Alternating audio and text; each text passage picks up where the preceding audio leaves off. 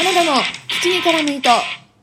どうも、推しを全力でコひいきする系の人、花田です。この番組は、ふとした瞬間に頭の中をいっぱいにする、そんなありとあらゆる私の推したちを雑多に語るラジオです。本日の収録は、トウキさんのお誕生日企画、ハッシュタグ、はじまほ2021、はじめまして魔法使いです。トウキさんの番組、今何目の人気コーナー、MSL マジックスクールライフから飛び出したこの企画に参加したいと思います。トウキさんが高校の時に見ていた魔法学校に通う夢をベースに、ラジオトーカーの皆さんをその世界観に落とし込み、魔法使いにしていくという、ハッシュタグ MSL をベースに、魔法、魔法使いをテーマにトークをしていくという企画です。実は私、えー MSL 魔法学校登場人物紹介コーナー39人目としてすでに登場済みなんですが、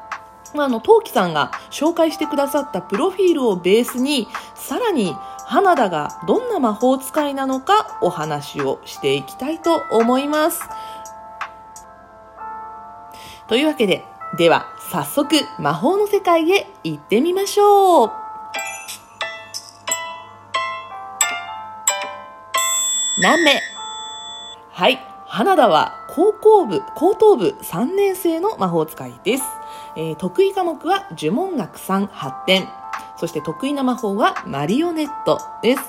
まず得意科目なんですが、まあ、魔法使いとして基礎の呪文学。その中でも成績優秀者しか履修することができない発展の授業を受け、さらにそれを得意科目としているということでね、あの、私、花田、優秀な生徒らしいです。ありがとうございます。まあね、あの、負けず嫌いなんでね、あの、必死こいて多分勉強したんじゃないかなと思います。そしてその得意科目である呪文学3発展の中で今勉強をしている、そして得意としている魔法の一つが、マリオネットという魔法です。これは魔法をかけた相手を意のままに操ることができるという魔法なんですが、一つね、魔法界の法律で決まっていることがあって、生命があるものにはこのマリオネットの魔法をかけてはいけないという決まりがあります。というのもね、まあ命があるもの、まあ例えば人間だったり動物だったりをこのマリオネットで操ってね、例えばまあ悪いことをさせるとかね、そういうことができたらいけないので、まあここはね、決まりとしてやっちゃいけないというふうになっています。で、あの、このマリオネットという魔法をどうして、まあ、花田がね、身につけたかと言いますと、まあ、ここはね、もうベースが私なので私の話になっちゃいますが、花田、俳優オタクであり、映像エンタメオタクなんですね。でも、そのオタクが過ぎて、自分好みの作品を作って楽しみたいというね、もう私利私欲のために習得をしているんですよ。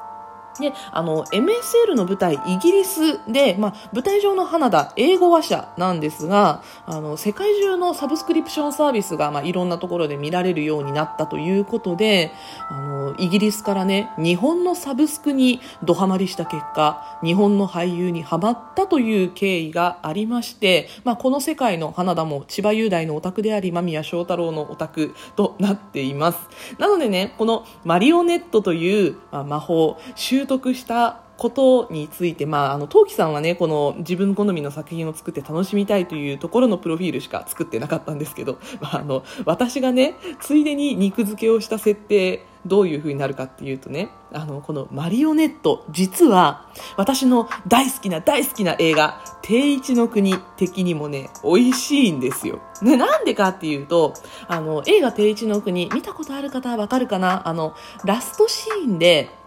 えー、菅田将暉君が演じる主人公の定一がピアノを弾くシーンがあるんですが、そのピアノのタイトル、マリオネットって言うんですよ。でね、まあその曲マリオネット。そして主題歌がクリープハイプの糸という曲でね、まあ糸で操られているマリオネットっていうのがこの定一の国の映画の本編のオチになってるので、オタクはね、そんなところもこじつけて生きていく生き物なんですよ。つまり、マリオネットという魔法を知った時に、これは、定一の国のオタクとしても、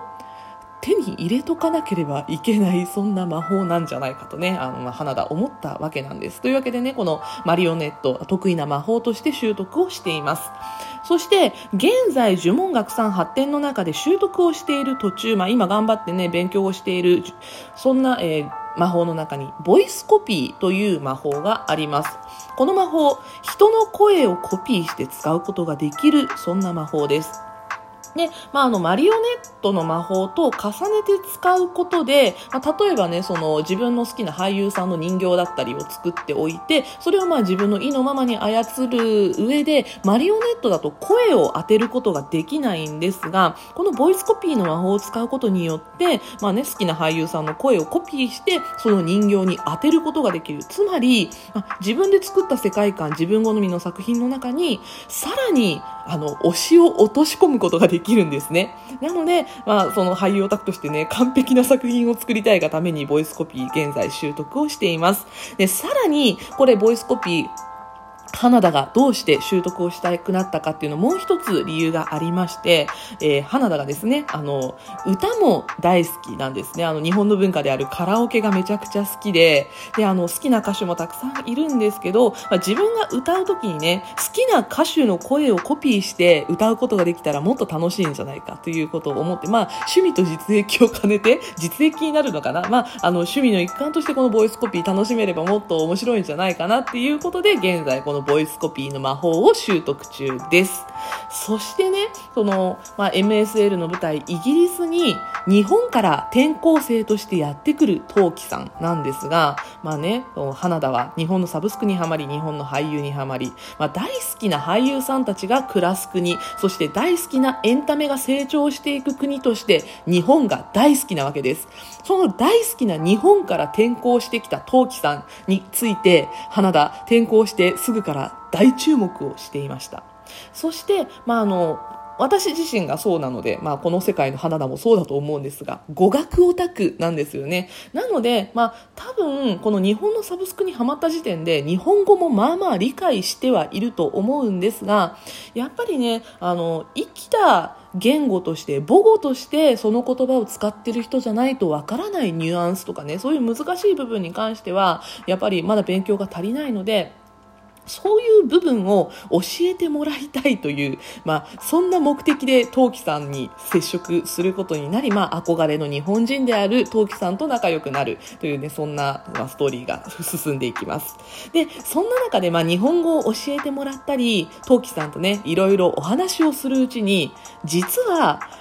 お互い日本の漫画家クランプ先生が好きなことがわかります。そして実は誕生日が同じであることが分かってさらに仲良くなっていきます。えー、実はですね、この収録公開する4月17日、トウキさんのお誕生日であり、私花田の誕生日でもあります。そうですね。あの、なのでまあそういうご縁もあってね、今回はじまほしっかり参加をさせていただこうと思った、そんな裏話もあるんですけど。そしてですね、まあ、花田の魔法を使っての夢、まあ、どんな夢があるかと言いますと、まあ、得意な魔法のマリオネット、命あるものには使えないというね、まあ、そういう制約があります。まあ、そんな中で、あの、自分好みの作品を作って一人で楽しんでいたわけなんですが、高校でひょんなきっかけから演劇部に所属をすることになります。そしてこの MSL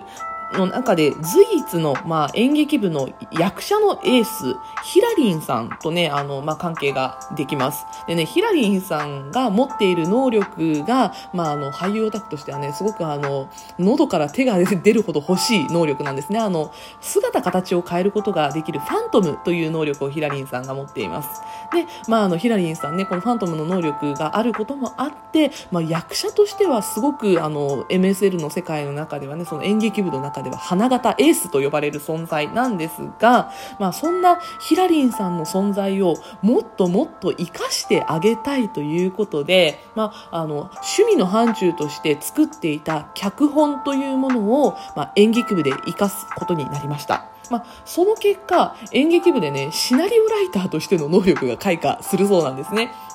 なので、まあ、役者のエースはヒラリンさん、そしてシナリオライターのエースは花田みたいな感じになっていくんですが、まあ、そんな中、えー、マリオネットの能力とシナリオの能力、そして現在習得中のボイスコピーの能力などなどを合わせ、あの、演出家としての才能を伸ばしていきます。まあ、あの、自分好みの作品を作っていって、そして、まあ、マリオネットとボイスコピーで自分好みにこう、え人形相手ではあるんですが、演出をつけていく中で、ここはこうした方がいい、ここはどういう風なカメラワークで撮った方が、みたいな感じのね、まあ、そういう目線の、まあ、あの、なんていうんですかね、こう、舌が、舌が超えていく、違う、目が超えていくね。そう、そういう目線で目が超えていった結果、こう、演出家としての才能が伸びていきます。そして、まあ、あの、生来の負けず嫌いもあって、必死で習得した日本語ね、まあ、大好きな日本に行きたいという、まあ、そういう心もあって、まあ、そういうね、日本語の能力まで身につけたところで、それを武器に日本に渡り、なんと、ドラマの演出の仕事、そして邦画の監督のお仕事をするようになります。そしてね、まあ、そういう仕事を通して、まあ、推しと接触をすることも出てくると思うんですが、まあ、そんな中の、え、推しを自分好みの世界観に落とし込めるだけの、まあ、力を持った監督になりたい、力を持った演出家になりたいということで、まあ、日々奮闘をしているという、まあね、そんな魔法を使っての夢があります。まあ、最終的にね、その、魔法ではなくて、魔法を使って伸ばした自分の中の才能を使っての夢という風になっていくので、まあ、魔法じゃなくても良くないっていう感じの夢で落ちるのが若干私らしい気もしますが、えー、こんなオチになりました。トウキさんの素敵な夢に私も仲間さ、仲間入りをさせてくださってありがとうございました。ハッシュタグ、はじまほ2021、ハッシュタグ MSL には素敵な魔法使いがたくさんいます。ぜひぜひそちらの方も聞いてみてください。そして、改めて、トウキさん、ハッピーバースデー良い一年になる魔法を魔法使い花だからかけておきます。というわけで、今回は、はじまほ2021に参加をしたそんな企画の収録となりました。ここまでお相手は花田でした。バイバイ